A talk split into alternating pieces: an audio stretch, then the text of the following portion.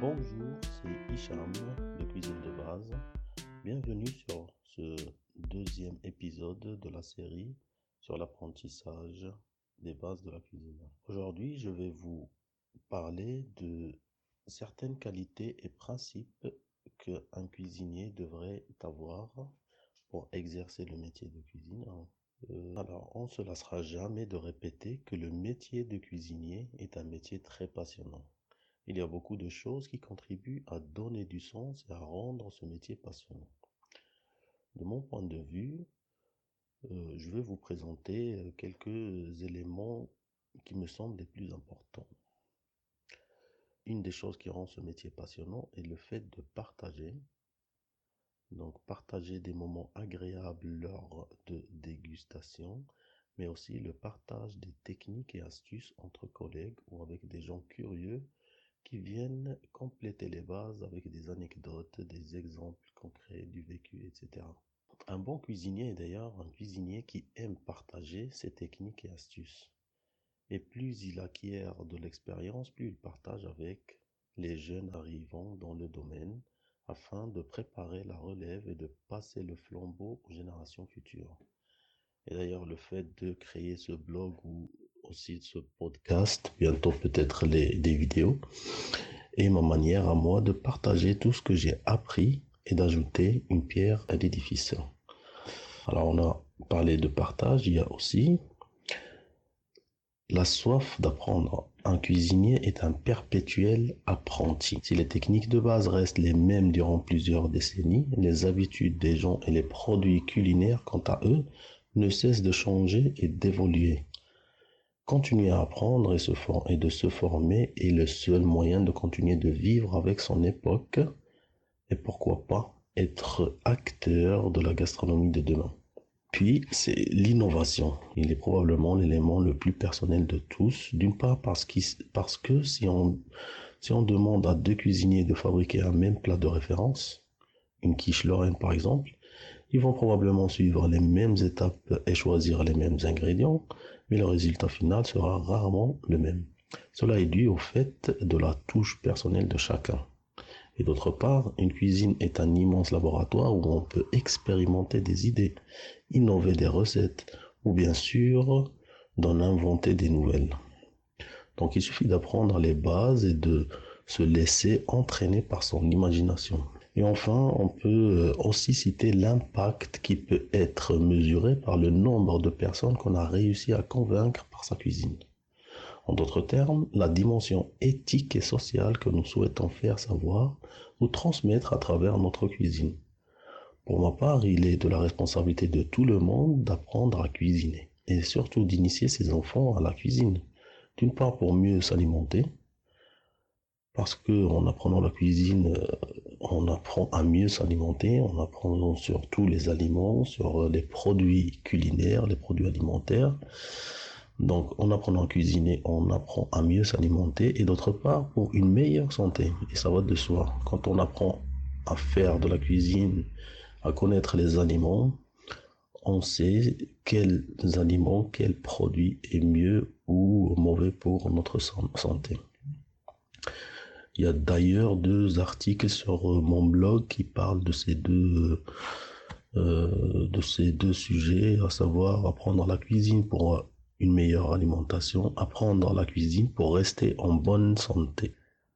Un cuisinier il doit avoir ou développer certains traits de caractère. Donc l'apparence est le premier reflet de la personnalité d'un cuisinier. Il faut donc utiliser cet atout pour montrer son sérieux et le professionnalisme. Et par apparence, on, entend aussi bien le physique et le vestimentaire que l'esprit organisationnel. La discipline et le respect des autres en acceptant leurs différences sociales, intellectuelles ou culturelles. Ensuite, l'hygiène et la sécurité sont certainement des sujets à maîtriser si l'on veut perfectionner dans le domaine. En effet, la qualité d'un produit culinaire ne s'arrête évidemment pas à son visuel goût et odeur. Mais il faut ajouter à ces qualités sensorielles la qualité nutritionnelle et la qualité sanitaire. D'ailleurs, la réputation d'un établissement de restauration en dépend fortement. Le respect des règles en général et celle relative à la sécurité sanitaire en particulier doit créer chez le cuisinier des automatismes et réflexes hygiéniques spontanés. Un bon cuisinier, c'est un cuisinier qui se respecte. Euh, je vais vous citer une liste des principales règles à suivre scrupuleusement. Donc avoir une tenue professionnelle complète et propre, la porter exclusivement en cuisine. On voit beaucoup de cuisiniers, euh, des apprentis ou des jeunes cuisiniers qui, des fois derrière euh, leur restaurant, en train de fumer une cigarette, ils prennent une pause avec leur tenue professionnelle. Ça, c'est déconseillé et c'est un signe que ces cuisiniers ne, respectent pas les règles d'hygiène. Donc pour la tenue professionnelle, une toque qui maintient l'intégralité de la coiffure, une veste blanche croisée, un tour de cou absorbant est nécessaire, un tablier recouvrant les genoux, un torchon propre et sec déplié, accroché au cordon du tablier, un pantalon pied de poule bleu sans revers et des chaussures de sécurité couvrantes, antidérapantes surtout et confortables, réservées uniquement au travail. Donc on ne sort pas dehors. Donc, il faut avoir certains gestes, certains mécanismes, euh, certains automatismes, comme le fait de se laver les mains avant de, de commencer aussi souvent que nécessaire, se soigner les ongles, maintenir le poste de travail propre et débarrassé de toutes choses inutiles, et n'utiliser que des denrées de bonne qualité sanitaire. Vérifier les étiquettes, les dates limites, les températures, etc. Il faut respecter la chaîne de froid, réaliser les épluchages loin de la zone de cuisson, laver soigneusement tous les fruits et légumes avant utilisation, ne jamais éplucher les légumes sur la planche à découper, laver et désinfecter soigneusement le poste de travail après tous les épluchages et particulièrement après l'éviscération des volailles et l'habillage des poissons. Débarrasser immédiatement les épluchures parures et déchets dans des récipients étanches munis de couvercles.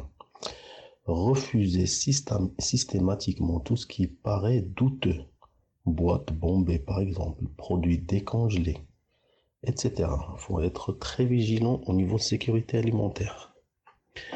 Nettoyer les couteaux après chaque utilisation. Ne jamais déposer les denrées à même le sol les débarrasser dans des récipients de stockage appropriés. Éliminer systématiquement tous les emballages. Réserver les préparations dans des récipients de débarrassage. Respecter la règle concernant le stockage. Première entrée, premier sortie.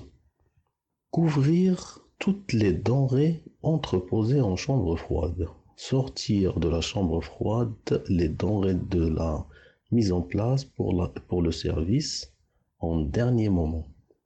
Respecter toutes les précautions relatives au hachage des viandes.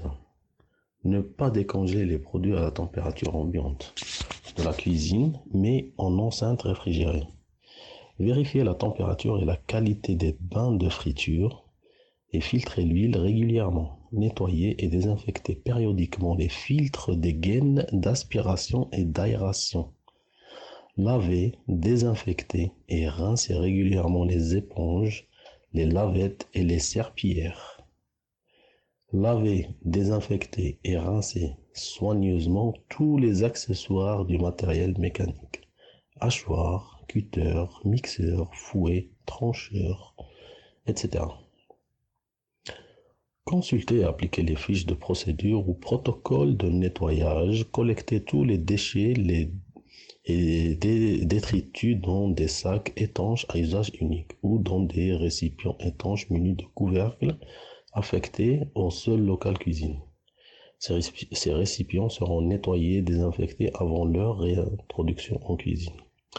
Ne pas fumer en cuisine. Ne pas fumer en cuisine. Et si vous sortez dehors pour fumer, s'il vous plaît, débarrassez-vous des tenues professionnel pour garder une bonne image sur votre établissement de restauration. Donc, il faut pas laisser entrer d'animaux en cuisine aussi.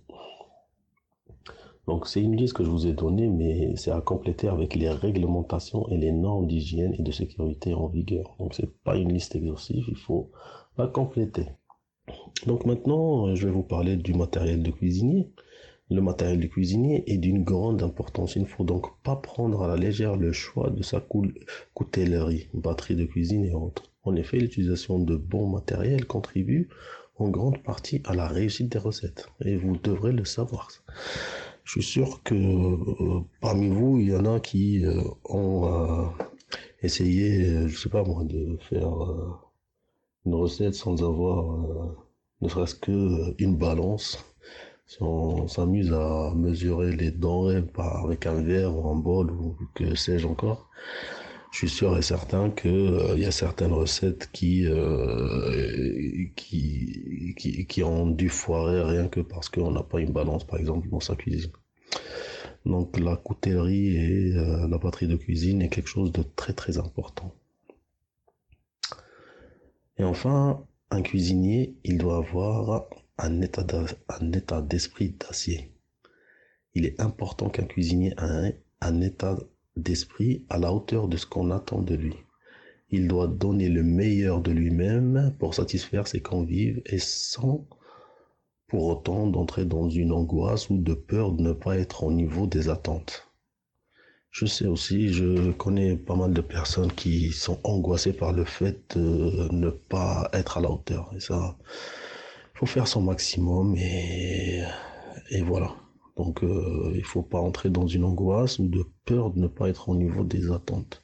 Personne n'est parfait d'ailleurs et la perfection est une question de relativité. Il y aura toujours des personnes qui trouveront un produit excellent et d'autres qui lui trouveront des reproches. Il est important cueillir de bras ouverts les critiques constructives et de faire la sourde oreille sur les remarques dont l'objectif est de minimiser la personne. Donc voilà. Je sais que c'est difficile, c'est facile à dire, mais euh, à pratiquer c'est très difficile, mais il faut faire des efforts.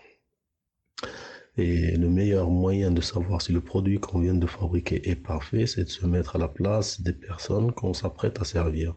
D'une manière générale, il suffit de faire preuve de bon sens et de ne pas faire aux autres ce qu'on aimerait pas qu'on nous fasse. La cuisine permet d'explorer des facettes de soi que parfois on ne soupçonne même pas leur existence.